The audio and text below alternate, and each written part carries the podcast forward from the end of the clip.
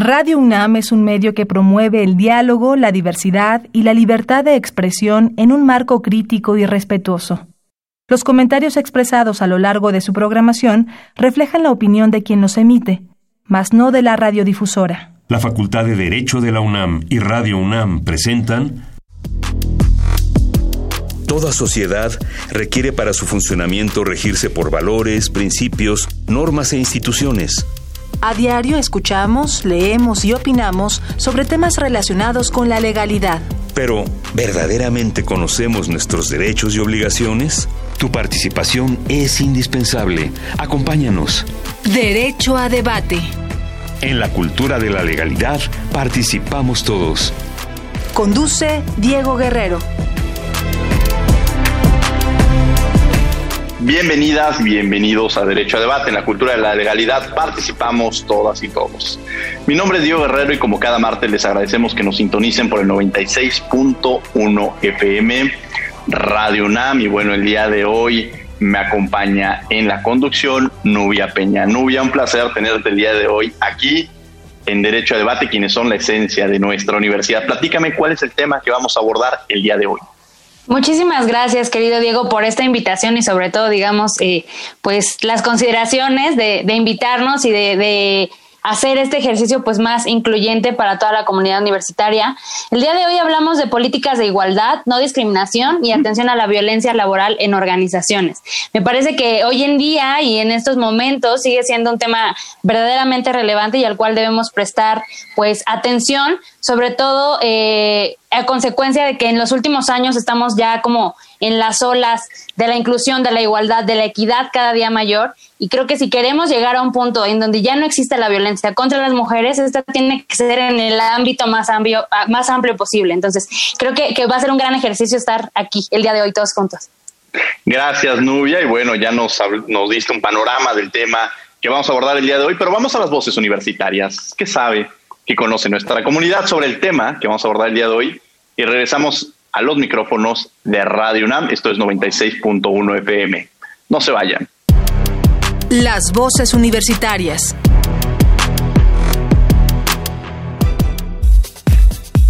¿Crees que la discriminación y acoso laboral son distintas en entidades públicas y privadas?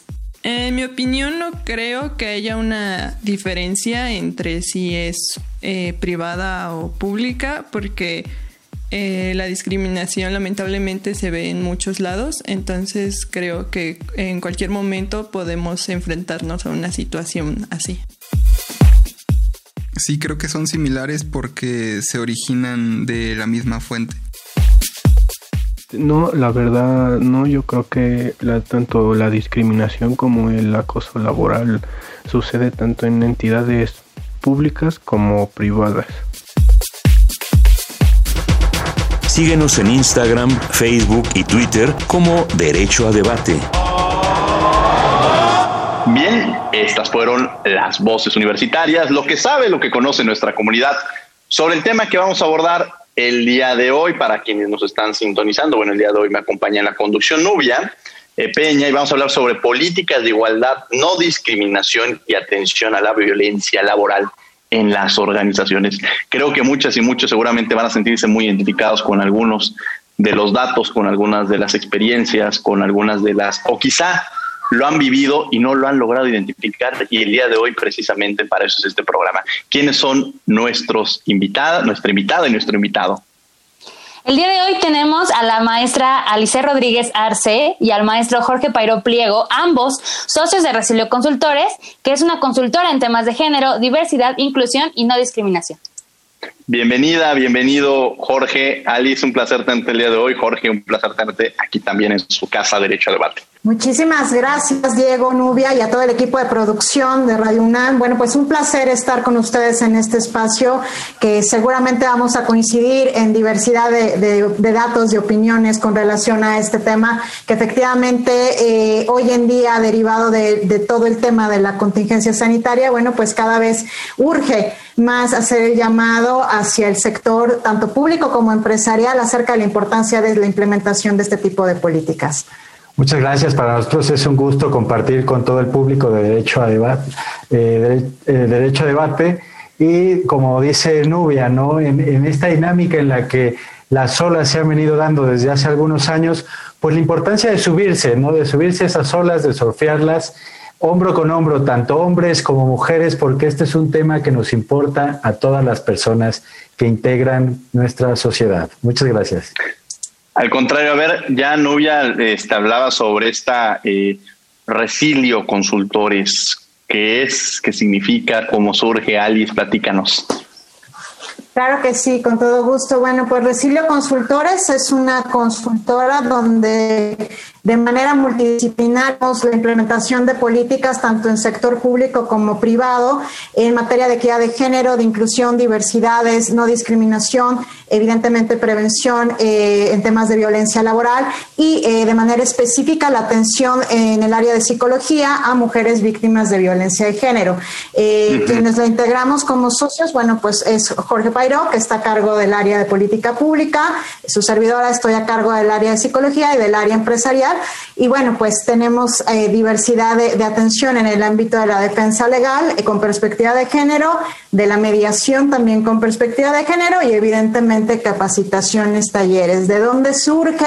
Sí tiene nombre y apellido. Eh, Resilio Consultores nace, como su nombre lo indica, del verbo en latín de resiliencia, de ser resiliente y surge a partir de la necesidad en lo particular de una experiencia que, que tuvimos con una paciente víctima en dos ocasiones eh, de intento de feminicidio y donde tuvimos que dar un abordaje desde el punto de vista de terapia psicológica eh, y también del área legal, ¿no? Entonces, cuando te enfrentas a, evitar que una mujer esté dentro de la estadística del feminicidio, bueno, pues es ahí donde alcanzas a ver el potencial y las áreas de oportunidad que se tienen en estos temas. Y bueno, pues eso ya lo, lo migramos hacia el sector público y sector empresarial justamente para hacerlo de manera multidisciplinaria y multisectorial, ¿no? que, que pueda abarcar eh, de una manera muchísimo más amplia eh, todo, toda esta temática y sobre todo la sensibilización hacia la sociedad, hasta nuestra cultura, porque esto es un tema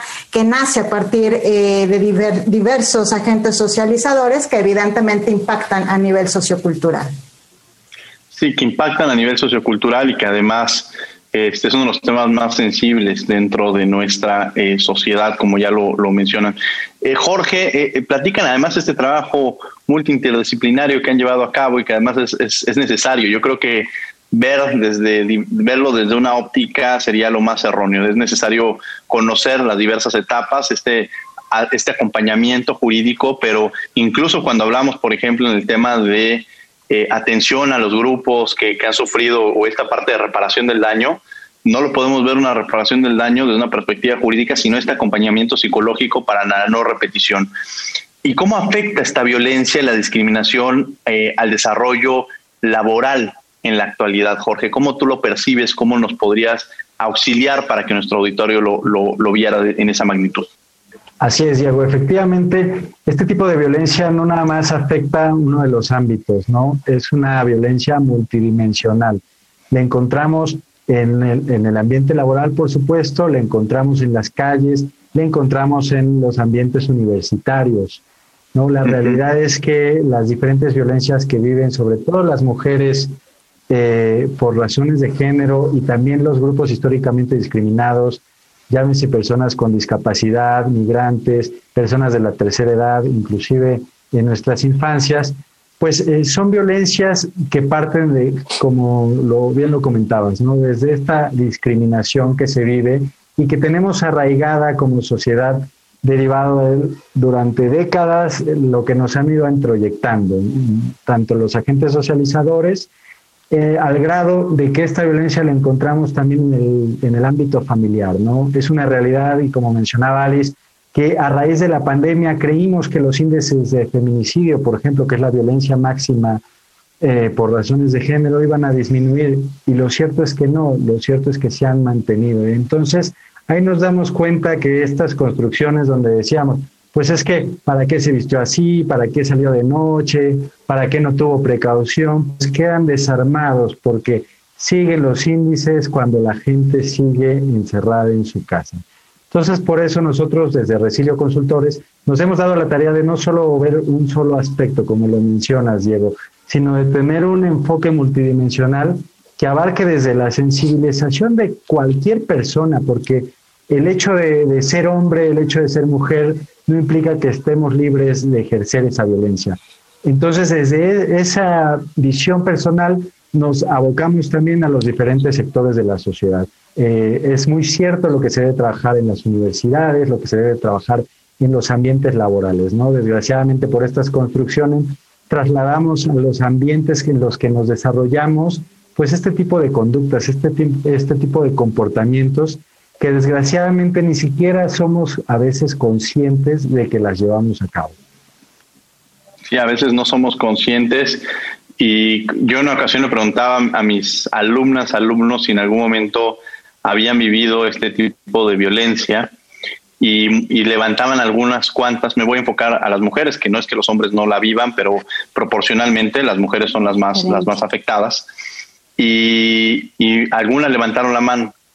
Y yo les decía, no, yo creo que todas las mujeres, más bien todas las mujeres lo han vivido. ¿Cuál es el tema? Que a veces no logran, no logramos identificar que ese tipo de conductas nos están llevando a la violencia. O sea, el tema no es de que no lo vivas, el tema es de que, de que no logras a veces no identificarlo por un lado. Y por otro lado, cuando alguna alumna me decía, híjole maestro, yo sí, pero me dio pena levantar la mano. ¿No? Entonces también es esta parte que cuando dicen, bueno, pues es que entonces presenten denuncias, claro, no es que sea un, si, si, si existiera realmente el camino idóneo, pues podríamos estar hablando de una sociedad en la cual está mucho más abierta, mucho más este, propositiva con instituciones. O sea, creo que el camino todavía es muy largo para que logremos alcanzar, erradicar esta, esta violencia de género. Nubia Peña, que nos acompaña el día de hoy aquí en la conducción, el micrófono es tuyo. Y claro, de hecho, eh, algo ahorita con, con, lo que decías y sobre todo con lo que comentaba Alice, yo tengo una pregunta muy en particular eh, que me gustaría que me, que me contestara eh, específicamente Alice, porque digo, sabemos, ¿no? Que, que lamentablemente coexistimos en un sistema en el que sí, efectivamente, las mujeres somos como carne de cañón, como siempre lo dicen, y es muy triste, ¿no? pero, ¿qué significa o qué representa ser una consultoría con perspectiva de género? Cuando vas allá afuera y en el sistema judicial, muchas veces se enfrentan a una revictimización o a un aparato jurídico que probablemente aún se encuentra en ese en esa construcción, en esa co-creación de ir implementando como esta sensibilidad y esta sensibilización que, que justamente como ustedes lo comentan, pues que tiene que ser súper multidisciplinaria y demás, porque digo, eh, afortunadamente cada día nos damos cuenta que si bien el derecho eh, está en todas las áreas de nuestra vida, el derecho nunca va a ir acompañado, o sea, nunca va a ir solo, siempre tiene que ir acompañado de algo más. ¿Qué representa eh, específicamente en este contexto? Gracias, Nubia. Eh, muy interesante tu pregunta. Sí, fíjate que cuando tú hablas de perspectiva de género, eh, muchas veces el término ni siquiera se entiende, ¿no? Eh, varias, en varias ocasiones, incluyendo al, Poder Judicial, ellos son los obligados de generar criterios internos. todos están obligados, tribunales, juzgados, para implementar y, y, en todos los niveles, inclusive tribunales agrarios, en todos los niveles, inclusive también materia fiscal entonces, como quieras verlo, tribunales administrativos y tribunales donde está eh, inmerso el sistema judicial, en ambos lados se trata de justamente identificar qué es la perspectiva de género, es juzgar precisamente a partir de la igualdad de derechos, responsabilidades y obligaciones, tanto de hombres como de mujeres, lo cual implica de que no puede ir la balanza ni a un lado ni al otro. Tenemos justamente que equilibrarlo. De, ¿En dónde recae justamente el gran reto que tienes toda la razón? El reto primero va a recaer en que ese juzgador pueda deconstruir sus propias creencias limitantes en torno a los estereotipos y roles de género. Porque por más educación, por más capacitación que el Poder Judicial y los tribunales eh, administrativos tengan con la perspectiva de género, lo cierto es que no te va a funcionar si tú como juzgador o juzgadora, magistrado, magistrada, no, no logras deconstruirte dentro de esa, de esa forma estereotipada de ver a la mujer o de ver al hombre, porque muchas veces pasa en el sistema familiar, ¿no? Una pensión alimenticia, por Dios, es de todo sabido, estereotipadamente hablando, muchas veces es irte hacia el lado de la madre, irte hacia el lado de, la protectora, ¿no? Porque el estereotipo es de protección y el hombre es el proveedor. Pero muchas veces, pues resulta que se arma toda una estrategia legal en torno a ese divorcio o esa pensión alimenticia, donde muchas veces hay alineación parental, hablando de términos emocionales y psicológicos, donde muchas veces la mujer amenaza al hombre en quitarle a los hijos y juega con el rol emocional o versus el hombre juega con la parte económica. Entonces, hay violencia psicológica de este lado pero también puede haber violencia económica de este lado. Entonces, ese es el reto. El reto es que el juzgador o la persona que esté a cargo de emitir esa sentencia, y, empezando por el secretario proyectista, bueno, pues pueda tener esta capacidad de separar los estereotipos y roles de género en torno a ese caso, porque si no, lo único que va a pasar es simplemente va a haber una desigualdad de derechos, de responsabilidades y de obligaciones. Entonces, el reto sí creo yo que es podernos nosotros mismos, eh, desde la parte intelectual, académica, a poder romper y a deconstruirnos con ese sesgo. En realidad es un sesgo cuando estás hablando de juzgar con perspectiva de género, ¿no? Entonces es un gran reto para los tribunales. Eh, y creo sin lugar a duda que donde puede estar la solución no basta la capacitación. La capacitación no basta. Eh, tiene que ser algo más allá que sea el generar ese cambio eh, a partir de la conciencia de quien está emitiendo esa sentencia, ¿no? Insisto, eh, la perspectiva de género es verlo desde un plano igualitario entre semejanzas, pero también diferencias entre hombres y mujeres. Entonces, eh, atendiendo a, este comentario, bueno, pues yo creo que, que es romper por parte de los juzgadores con sus propios sesgos de manera estereotipada y, de roles de género, porque pues al final ellos también pueden llegar a ser agentes socializadores, ¿no? Al momento de emitir una sentencia. E, e, eso apenas va, o sea, en realidad es que el reto es mayúsculo eh, y el Poder Judicial y los tribunales pues tienen una gran labor dentro de esa capacitación que va más allá, que es lo que Resilio hace, que es la sensibilización no me sirve un protocolo, no me sirve un criterio si tú no logras sensibilizar a la persona que lo va a e, e, ejecutar, que lo va a implementar. Claro, porque por ejemplo, eh, hablando de este punto del caso, por ejemplo, en las cuestiones familiares, el hecho eh, de ceder o de dar como por default que la mujer es quien deba hacerse cargo, ahí es esta cuestión de los derechos de cuidado, ¿no? ¿A quién se le trasladan originalmente cuando digo, trae eh, una carga social, estructural, verdaderamente estereotipada de roles de género que al final pues terminan afectando a ambas partes, ¿no? Y aprovechando que otra vez tomé el uso del micrófono, voy a hacerle, quiero hacerle otra pregunta a Jorge porque a mí me parece eh, que efectivamente creo que no es un, o sea, no tendría que ser o, como lo han eh, dejado ver en algunas ocasiones, que son hombres contra mujeres. En temas de violencia creo que tiene que ser una tarea conjunta. Pero ¿por qué eh, hablar de violencia laboral es tan importante en estos contextos? O sea, ¿por qué, por, ¿cuál es la verdadera relevancia y por qué, independientemente de las demás formas de violencia, tenemos que enfocarnos a, este, a esta también? Gracias, Nubia. Sí, eh, la violencia laboral es clave cuando hablamos de las diferentes eh, dimensiones en las que se da este tipo de violencia. A ver, partamos también de que eh, efectivamente no se trata de un, de un asunto de, de, mujeres contra hombres, ¿no? Porque desgraciadamente cuando escuchamos hablar de temas de género, lo primero que nos viene a la cabeza es, ¿no? Pues temas de feminismos, donde se tiene también de inmediato esta cuestión de, no, pues son las mujeres contra los hombres. No, la realidad es eh, partir desde el mismo piso de la igualdad, ¿no? Como mencionaba Alice. Entonces, eh, cuando tratamos nosotros de llevar eh, el, respeto, la protección, la garantía y la promoción del, derecho a la igualdad y la no discriminación a los entornos de trabajo, esto implica que lleguemos a estos ambientes para ver que, eh, desgraciadamente, como mencionábamos, cuando tú te das cuenta de que México está por encima de estos países que son los que eh, traen la fama mundial, pues la realidad es que no se traduce a su vez en una productividad mayor que estos países. Entonces algo está pasando. Entonces si en los trabajos es donde pasamos la mayor parte de las horas de nuestro día, pues obviamente ahí también se presentan estas situaciones de violencia. Como mencionabas, eh, no es un tema solo que importe a las mujeres, es un tema que nos debe de importar a todas y todos, porque los índices que también derivado de estudios se encuentran eh, hablando de violencia eh, por razones de género, pues son alarmantes. Y no nada más, como mencionaba hace un momento, no nada más hacia las mujeres, sino también a las personas históricamente discriminadas. Otro de los grupos históricamente discriminados y que cobra eh, una mayor relevancia, sobre todo en la promoción de sus derechos humanos, porque son de alguna forma los que han tenido menor avance en este rubro, son las personas de las eh, identidades, de las diversidades sexogenéricas, eh, las personas que pertenecen al espectro LGBT. Entonces, existe una estadística por parte de, la Comisión Nacional de, Víctimas, donde la Comisión Estatal, no, la Comisión Nacional de Atención a Víctimas, perdón, bueno, la SHAP, donde eh, se ve que el 47% de las personas eh, que pertenecen al espectro LGBT han sido discriminadas en, sus entornos de trabajo.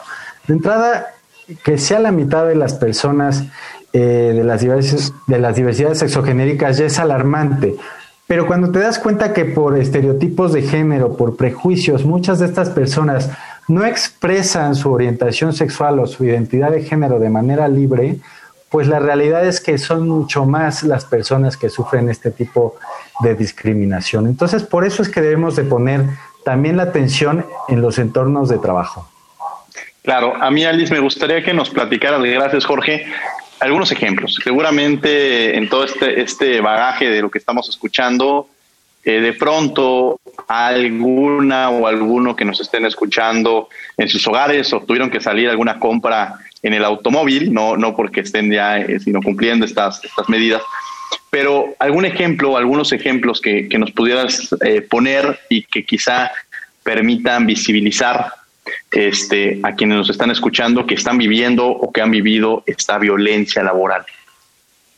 Claro que sí, por supuesto. Bueno, pues hay infinidad de, ejemplos, ¿no? Debemos de partir justamente eh, de, entornos donde no, no hay eh, justamente una organización favorable, no son entornos organizacionales favorables eh, y uno, ejemplos eh, muy, muy marcados es el caso del acoso y el hostigamiento de carácter sexual, en donde las mujeres tienen un alto índice versus los hombres eh, que están sujetas justamente a este tipo de acoso, de hostigamientos sexuales, y en donde desafortunadamente pues la, la principal reacción de ellas ante el temor de ser discriminadas, evidentemente es salirse de la institución en la que están trabajando. ¿En qué me afecta? Principalmente me afecta desde el ámbito psicoemocional, psicosocial, económico, familiar desde el punto de vista holísticamente hablando, el impacto es, eh, es así, e, es en, diferentes puntos, ¿no? Cuando una empresa no tiene unas políticas internas en materia de prevención a la violencia laboral, ¿qué es lo que va a pasar?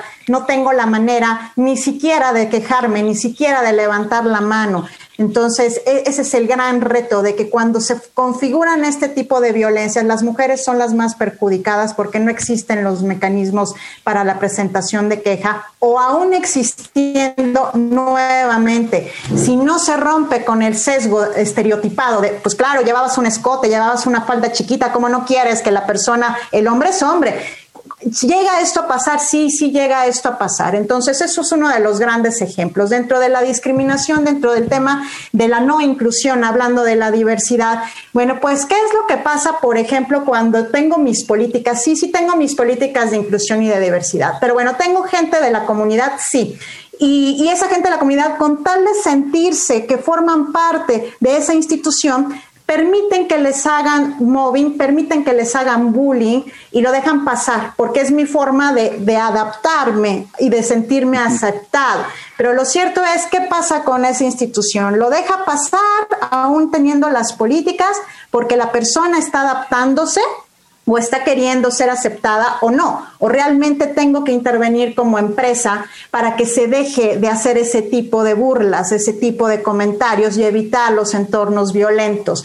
Entonces, estos ejemplos, estos ejemplos prácticamente van inmersos dentro eh, de la posibilidad que tienen las personas trabajadoras de poder levantar la voz. También eh, otro de los grandes ejemplos es qué pasa si yo veo que ejecutan eh, violencia laboral en contra de uno de mis compañeros y me quedo callada o me quedo callado. Formo parte de, sí, sí, formas parte de, formas parte de ese silencio que normaliza la violencia. ¿Qué pasa si en mi celular estoy dentro de un chat y me declaro eh, feminista o me declaro eh, aliado dentro del feminismo y sí, yo apoyo a las mujeres? ¿Qué pasa cuando en un chat te siguen mandando fotografías de tu compañera de trabajo con un vestido, con un escote y le estoy codificando. Y te lo mandan al chat que comúnmente la gente en materia laboral tiene, los hombres o las mujeres, y tú lo permites y tú no dices nada y te quedas callado. Ese silencio cuesta. Entonces, eso también es un ejemplo de la violencia laboral, del cómo normalizamos estas conductas simplemente quedándonos callados. Esos son algunos ejemplos que pudiéramos darte. Jorge, ¿alguno, ¿algún otro ejemplo que quieras dar? Y también a partir de ahí, para que no nos quedemos con esta, estas imágenes que efectivamente, seguramente algunas y algunos han, vivido, ya sea eh, estas acciones o omisiones, ¿eh? porque el hecho de no solamente el que manda la imagen, sino esta omisión de no querer hacer ningún comentario, te estás haciendo partícipe del mismo. ¿Algún otro, algún otro ejemplo y sobre todo ya irnos también a esta parte jurídica, ¿no? Creo que eh, justo aprovechando la experiencia que tienen los dos y la disciplina de cada uno, eh, eh, ok, tenemos el, problema, ¿cuáles son los instrumentos jurídicos, tanto nacionales o internacionales o internos también, que nos permitan atender este tipo de situaciones? Jorge. Gracias, Diego. Efectivamente, los ejemplos son diversos, ¿no? ahorita con el tema de la pandemia y esta etapa de confinamiento que hemos vivido, la realidad es que los índices de violencia pues, se, han mantenido, como mencionaba. Entonces, ahí podemos ver diversos ejemplos, ¿no? sobre todo para eh, ilustrar que la violencia no nada más se vive allá afuera, sino que también al interior de los hogares. Ahora, con esta situación del teletrabajo, que como ustedes bien saben, se acaba de publicar en el Diario Oficial de la Federación, ya las nuevas eh, pues, medidas, la nueva normatividad, eh, hemos descubierto que muchas veces no se tenían al interior de las organizaciones bien definidas las actividades de trabajo, no los perfiles de puesto de los cuales derivan. Y entonces ahí la gente en lugar de trabajar eh, aparentemente lo que se podía pensar de trabajar de manera más cómoda o de trabajar menos horas, la realidad es que estábamos viendo, y ya están los estudios también, que la gente trabajaba mucho más horas de las que solía trabajar cuando estaba sentada o en su lugar de oficina. Como otro ejemplo tenemos pues el, acoso laboral, ¿no? En mensajes, llamadas fuera de los horarios de trabajo, donde no se distinguen los límites eh, entre lo que era trabajo y lo que eran las responsabilidades. Tanto Nubia como Alice mencionaban, ¿no? El trabajo no remunerado que pues obviamente se volvía más evidente, ¿no? Las mujeres sobre todo, eh, desgraciadamente, pues tomaban este rol de, ver que las hijas y los hijos estuvieran conectados eh, a la plataforma escolar o estuvieran en la televisión viendo sus clases, mientras que el hombre al no tener esa construcción, ese chip que mencionabas, porque muchas veces ni siquiera somos conscientes como hombres, pues hacía su trabajo de manera remota, pero no veía todo el demás trabajo que su pareja estaba realizando o que otras mujeres. Y esto se traslada a los entornos laborales también de parte de las personas eh, jerárquicamente superiores o de quienes toman las decisiones. No se dan cuenta que estas medidas, y ya lo establece esa normatividad que se acaba de aprobar, eh, deben de incluir la perspectiva de género. Y como mencionaba Alice, pues esa perspectiva de género debe ver estas desigualdades que se han ido, generando a raíz de las diferencias de los estereotipos y de los roles de género y que en este caso las mujeres proporcionalmente pues se han afectado más. Entonces, no pueden ser las mismas medidas ahorita en el tema de teletrabajo para hombres y mujeres, porque la realidad es que culturalmente hablando, tanto en México como en los países de Latinoamérica, las mujeres son quienes realizan más trabajo no remunerado al interior de los hogares. Y si esto lo combinamos otro, con otro dato estadístico, ¿no? siguiendo con el estudio que realizó la Comisión Ejecutiva de Atención a Víctimas y que también eh, se ha reflejado, por ejemplo, en otro estudio que realizó el Observatorio de Homicidios de la ONU, eh, nos damos cuenta que en la expresión máxima de violencia por razones de género, que es el feminicidio, eh, del total de mujeres que son asesinadas en el mundo, 52%, es este es un estudio de 2019, 52% murieron a manos de personas en las que en teoría deberían de confiar, ya sean familiares o sus parejas. En proporción a la de los hombres, que es un solo de un 10%. Dentro de ese 52%, el 31% es a manos de su pareja. Entonces, aquí sí hay un tema de perspectiva de género. Si son los hombres principalmente los que están asesinando a las mujeres al interior, puede ser de sus hogares, en este 31%, pues obviamente no nada más se trata de voltear a ver eh, la situación de género eh, con estos estereotipos que estamos diciendo, no, se trata de desentrañar eh, qué está sucediendo, no nada más al interior de nuestros hogares, sino en los entornos laborales, en los entornos estudiantiles y en las demás dimensiones en las cuales nos desenvolvemos. Y por eso, Diego, y por eso, Nubia, pues también México se ha dado la tarea de adoptar diversa normatividad, ¿no? Diversa normatividad que, pues, como mencionas, entraremos ahorita sobre el tema. Gracias. Y bueno, estamos en Radio UNAM 96.1 FM. El día de hoy estamos precisamente hablando sobre eh, políticas de igualdad, no discriminación y atención a la violencia laboral en las organizaciones. Me acompaña en la conducción Nubia Peña. Justamente, eh, digamos, ya ahorita pudimos o hemos podido abordar distintos puntos, ¿no? Y hay una palabra que se me viene a la cabeza que creo que está muy vinculada y es dignidad humana. ¿No? El tema de la dignidad humana y el tema de, los, digamos, de los espacios saludables de trabajo, ¿no? De espacios laborales libres de violencia, creo que es como bien importante y elemental. Y esta pregunta, eh, querido Jorge, tú que ves esta onda de las políticas públicas, ¿cuáles consideras que han sido, digamos, acciones afirmativas que verdaderamente eh, han, resultado benéficas? Porque, digamos, desde las políticas públicas quizás se ha tratado o estamos en el camino de, de la implementación, pero ¿existen esas acciones afirmativas? Y si sí, o sea, cuáles son las que benefician y si no, ¿qué nos queda por hacer? De acuerdo, Nubia. Pues miren, México, y ustedes lo saben, es un país de leyes y de normatividad modelo. La realidad es que en diversas latitudes se le reconoce a nuestro país como eso, como uno de los países que tienen las mejores leyes en el mundo.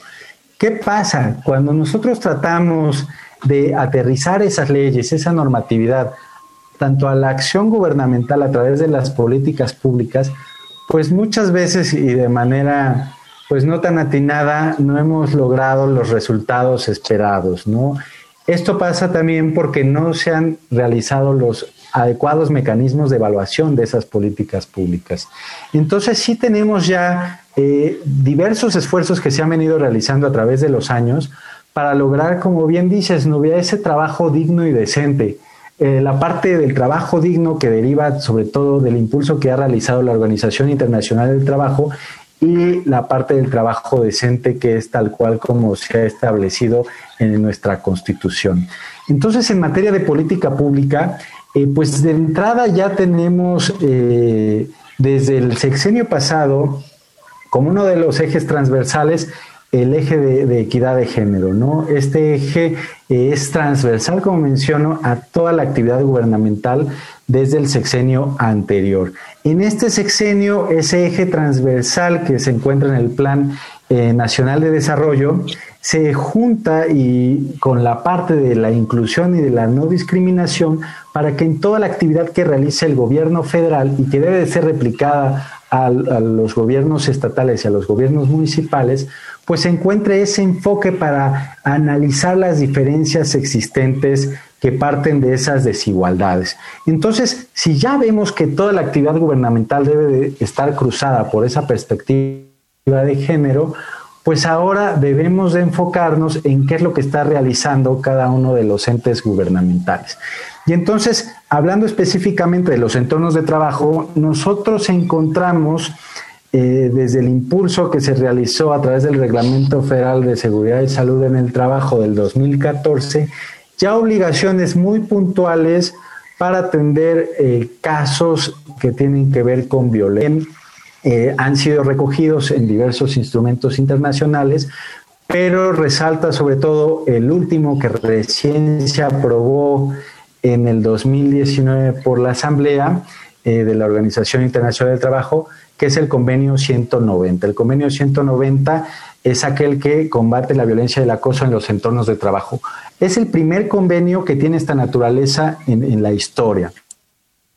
Y este convenio, que fue aprobado, como mencioné, el 25 de junio de 2019, ya se activó su, su, su puesta en vigor a través de dos ratificaciones de países que son Uruguay y Fiji.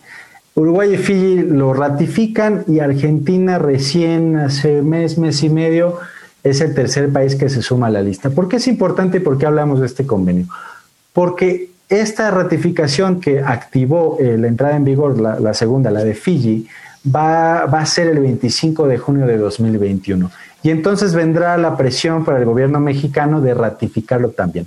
Este convenio amplía la obligación de velar de prevenir y de atender las situaciones de violencia y acoso en el trabajo, no nada más en la dimensión del trabajo como hoy la conocemos, que es en los lugares de trabajo, ah, recientemente en temas de teletrabajo o en el transporte, por ejemplo, o actividades que tienen que ver con el trabajo, también debe de, de llevarse a cabo esta vigilancia, esta prevención y esta atención en ambientes urbanos y rurales. O sea, el espectro del convenio viene con mucho más obligaciones para el Estado mexicano seguramente empezaremos a ver ya discusiones respecto a este convenio. Y entonces, con esas presiones que ya tenemos de manera internacional, se van derivando otras, ¿no? Eh, como ustedes lo saben también a partir de la reforma laboral del 2020 específicamente, no, perdón, del 2 de mayo del 2019, ya se incluyó también a su vez la obligación para todos los patrones de contar con los protocolos de no discriminación por razones de género y de atención y prevención al acoso y hostigamientos sexuales. Entonces, ya es obligatorio por ley federal del trabajo que todos los centros de trabajo cuenten con este tipo de normatividad.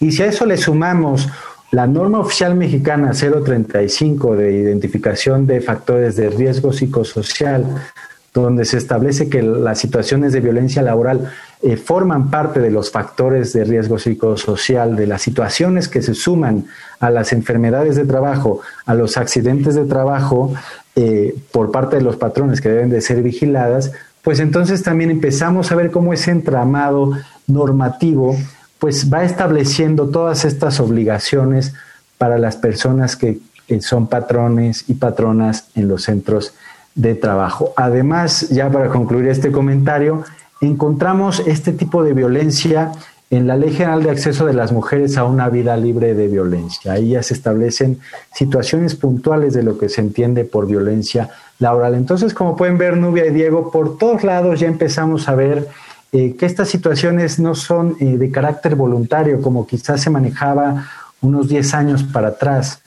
Adicional, si vemos el principio de convencionalidad que se estableció en la Constitución a partir del 2011 en la reforma de los derechos humanos, pues los instrumentos internacionales como la CEDAW, como la Convención Belém do Pará, pues también se van volviendo de carácter obligatorio al momento de lo que viene a ser la prevención, la promoción, el respeto y la garantía de los derechos humanos garantía de los derechos humanos y como Nubia ya mencionaba esta parte de la dignidad humana, cuando hablamos de derechos humanos precisamente hablamos de esta, eh, viene implícita la figura de la dignidad, ¿no? Y nadie puede ser eh, privado de esta, de esta dignidad.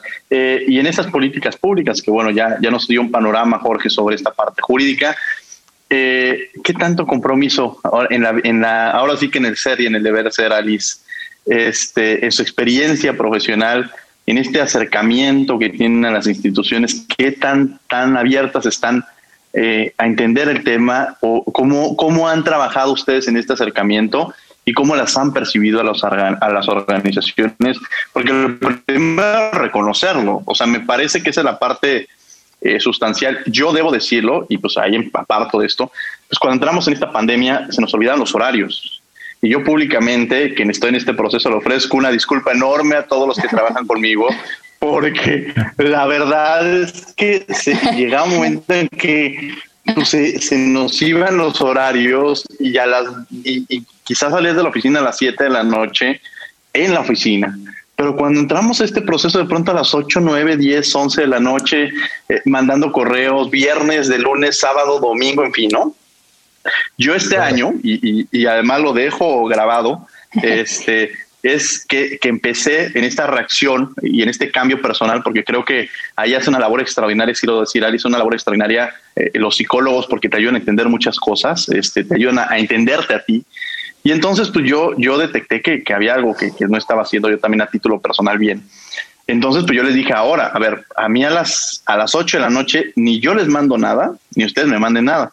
Y luego estamos a las 7.58 así de, ya van a ser las 8, y porque yo les dije, se cierra como ventanilla, o sea, y aunque me hable quien hable, pues habrá una urgencia. Y me ha pasado, porque en este proceso es un cambio personal, este, ahora sí lo digo, porque es un cambio en el cual aceptarlo, tú te pusiste esa regla, y así me hablen y me digan, oye, esto es urgente, pues eh, yo creo que pudo haber, si no fue urgente podrá esperar mañana a las nueve de la mañana, ¿no? Y podremos reiniciar, pero creo que el proceso de transición nos cuesta trabajo. Entonces, ¿cómo han logrado ustedes o cómo han percibido? Digo, yo les platico mi experiencia y además, como digo, la, la, hago pública. ¿Cómo han percibido ustedes esta sensibilidad de parte de, de, las instituciones, de parte de las organizaciones en querer hacer este cambio y reconocerlo también, ¿no? Claro que sí. Eh, pues normalmente hay dos eh, características principales diferentes dentro de las empresas. Las que tienen el compromiso y la sensibilización de generar el cambio a partir justamente de quienes, de quienes toman las decisiones, que son los socios, que son los dueños. Y, y, también hay otras empresas que desafortunadamente, pero nosotros tratamos de sensibilizarnos ya desde un plano justamente eh, de la importancia eh, psicosocial del entorno de trabajo, que son quienes a lo mejor han estado sometidos al ojo del huracán en movimientos feministas, como puede ser el Me Too, y en donde han salido literal, eh, pues dentro de las listas de, personas acosadoras, de personas hostigadoras, y que eso en qué me afecta, me va a afectar en, la, en el prestigio de mi empresa, ¿no? Entonces tenemos estos dos, ¿no? la identidad de la empresa que sí tiene la cultura de inclusión y por ende liderazgos inclusivos y aquellos eh, que no lo tienen, sin embargo, dada un movimiento de esta naturaleza, bueno, pues se ven forzados a querer implementar este tipo de políticas. ¿Cuál es el reto? En ambas siempre va a ser el mismo reto, que el, que el liderazgo inclusivo se mantenga o se genere. Ya Jorge y yo desde el plano jurídico damos nuestro punto de vista, ¿dónde hace el cambio cuando se brinca a la parte emocional, a la parte de psicología. Ahí es donde justamente logras la sensibilización a partir de que cuál es el impacto que a la persona le está generando un ambiente desfavorable. Tú le das todo el impacto que genera, en qué me debe de importar no voy a tener beneficios corporativos si yo no hago un cambio, porque voy a tener más ausentismo laboral, porque voy a tener menos productividad y evidentemente menos rentabilidad, porque no voy a, no voy a generar sentido de pertenencia en mi gente. ¿En qué me debe de importar? Voy a gastar más en la curva de aprendizaje si sigo teniendo un movimiento eh, continuo de ausentismo y de gente que va dejando su trabajo. Si no se implementan estas políticas, pues de alguna manera estoy afectando eh, a, mi personal. Hoy, como bien lo señaló Jorge, México es el país número uno en estrés laboral. México, una de las principales características de la persona que deja su trabajo es que eh, está generando este estrés laboral y por ende mucho del impacto en materia de salud, que esto tiene que ver con gasto público, es en el área justamente de, la, de salud en cuestión de que la gente cada vez está más ansiosa y depresiva.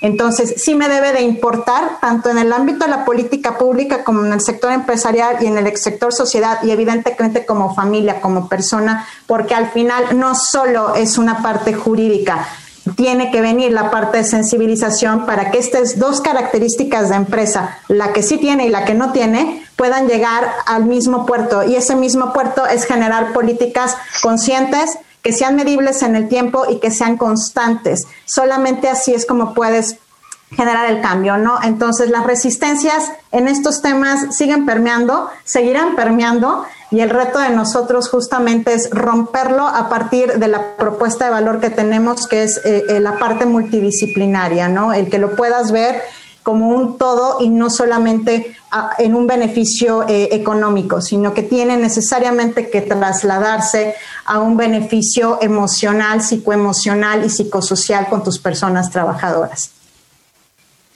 Sin lugar a dudas, y, creo que esta parte, perdón, perdón, mi querida novia, nada más ahí voy a entrar con, con un tema que, que, que nos están llegando aquí de, nos hacen llegar aquí de producción, porque se me hace eh, muy importante.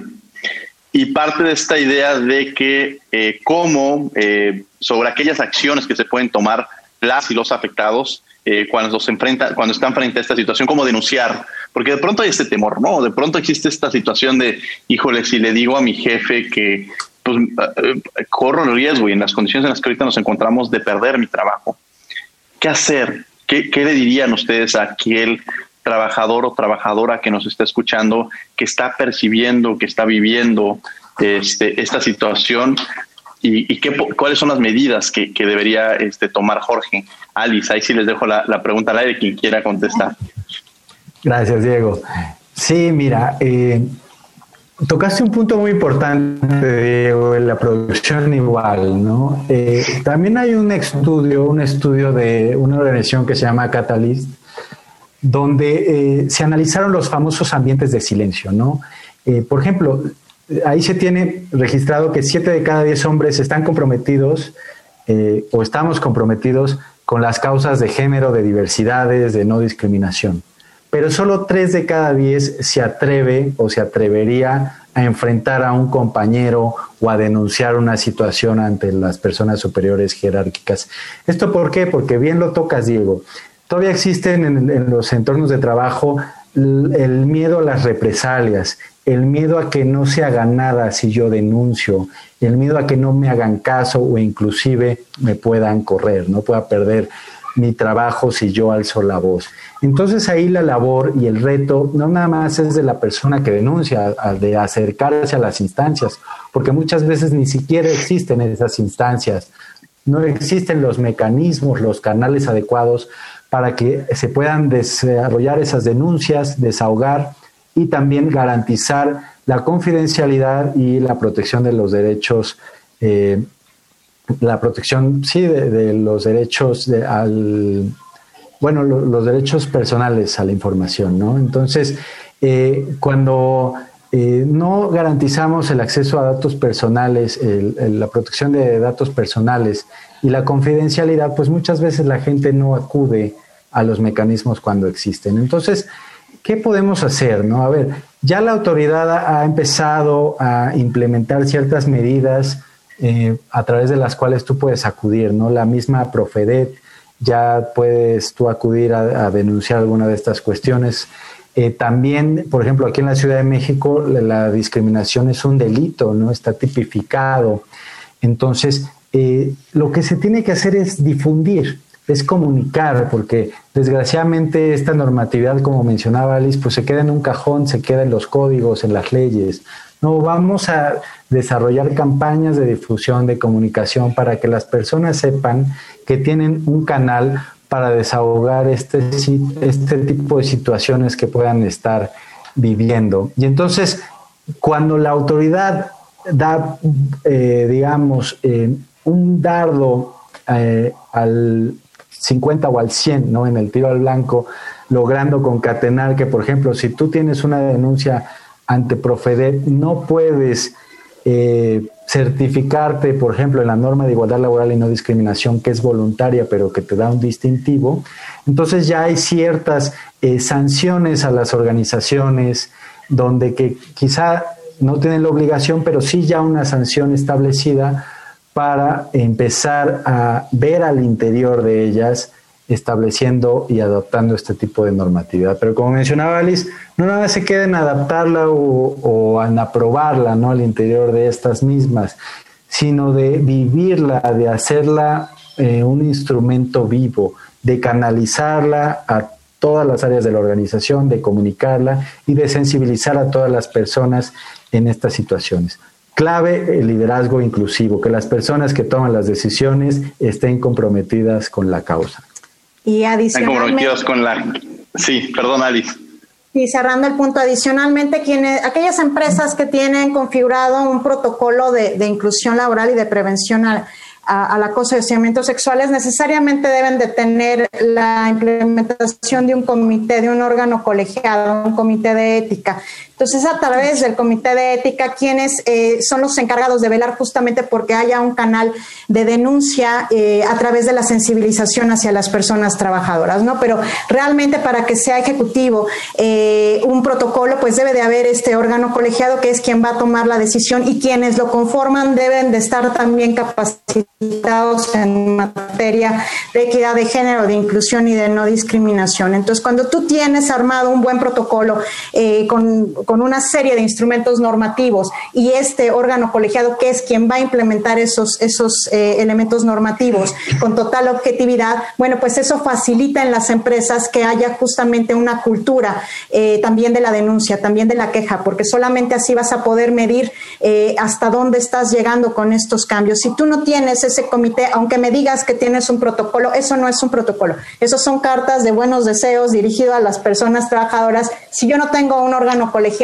no tengo manera de poder sancionar. Y si no sanciono, simplemente me quedé en la carta guardada eh, y hasta ahí se llega, ¿no? Entonces es importante que también voltemos a ver a los canales dentro de las empresas o dentro de la administración pública donde están estos comités de ética y sobre todo quienes lo conforman y que esas personas también, al igual que los entornos del Poder Judicial y de tribunales administrativos, también tienen que hacer su parte de evitar los sesgos en torno a los estereotipos y roles de género. Vamos a descubriendo tus derechos y regresamos a los micrófonos de Radio. En la última y nos vamos, no se vayan. Descubriendo tus derechos. Derecho a una vida libre de violencia. La violencia es el lastre de la sociedad. Tenemos derecho a desarrollarnos sin ningún tipo de conducta amenazante. Por ello, la ley puede dictar medidas de urgencia para evitar situaciones que pongan en riesgo la salud e integridad física o mental de quienes están siendo víctimas de daño físico, psíquico, en su integridad sexual, quienes reciben amenazas, ofensas o cualquier otra forma de agresión por algún miembro de su familia. Se puede ordenar a quien genera violencia que salga inmediatamente del domicilio, sin importar que sea propietario del inmueble. Revisemos nuestras conductas. Di no a la violencia. Para protegernos, descubramos nuestros derechos. Escuchas Derecho a Debate. La última y nos vamos. Estos fueron Descubriendo tus Derechos. Estás en Radio Naro 96.1 FM. Y bueno, en la última y nos vamos. Alice Rodríguez, algo que quieras con lo que quieras cerrar. Claro que sí, muchísimas gracias por la invitación, eh, Diego, gracias Novia por también eh, guiarnos en esta entrevista. Y bueno, pues eh, finalmente pues acerco partícipe a quienes nos están escuchando el día de hoy en torno a la importancia de hacernos conscientes y de sensibilizarnos respecto a, cómo impacta la violencia laboral no solo a la persona trabajadora, sino también a nuestros compañeros de trabajo, a nuestras familias, a nuestra propia empresa y que nosotros como titulares de empresas, bueno, pues podamos justamente ser un poco más eh, objetivos eh, de que hoy en día México requiere justamente de la implementación de estas políticas por la convicción de querer simplemente tener entornos organizacionales más favorables y evitar factores de riesgo que simplemente son generadores de violencia, violencia laboral que hoy en día está sumamente eh, considerada a partir de la pandemia. Entonces, lo que, de lo que se trata es de hacer conciencia en torno a lo que impacta esta violencia laboral. Adelante, a todo el público. Gracias, gracias a todo el público de Derecho a Debate por acompañarnos esta, en esta emisión. Efectivamente, los temas de género, de diversidades, de inclusión, de no discriminación, no son una moda que está pasajera. La realidad es que eh, son eh, verdades que se incluyen ya en toda la actividad gubernamental como obligación y en, como parte de los derechos humanos deben de respetarse, de promoverse, de garantizarse y de establecer a su vez eh, un cambio de cultura, no nada más en los entornos públicos, sino también en los entornos organizacionales, en las universidades, en las empresas y en todas las dimensiones de nuestra vida, inclusive al interior de nuestros hogares. Entonces, sobre todo para los hombres, eh, estos temas también nos incumben y creemos que es muy importante que tomemos cartas en el asunto, interesándonos e informándonos al respecto. Muchas gracias. Gracias, Jorge. Alice, muchas gracias. Perdón, Nubia, muchas gracias por haber estado con nosotros. Nubia Peña, que estuvo el día de hoy en la conducción. Muchas gracias, Diego, a ti y a todo tu equipo por la invitación. Creo que es súper importante y relevante que nos acerquemos a estos temas porque podemos compaginarlo con muchas otras cuestiones. Entonces, invitarlos a que sigan por aquí y que sigamos, eh, digamos, involucrándonos, ¿no? Creo que solamente así vamos a poder generar un verdadero cambio. Muchas gracias. Y bueno, desde luego agradecemos a la Facultad de Derecho y a Radio UNAM, coordinación Yanis Hernández, redacción y voz de las notas Ana Salazar, asistencia Mari Carmen Granados, comunicación y difusión Francisco Méndez, controles técnicos y producción Paco Ángeles. Y no olviden que nos escuchamos de ley todos los martes. Esto fue Derecho a Debate. Por hoy concluye la discusión, pero no se pierdan el próximo tema en Derecho a debate. En la cultura de la legalidad participamos todos.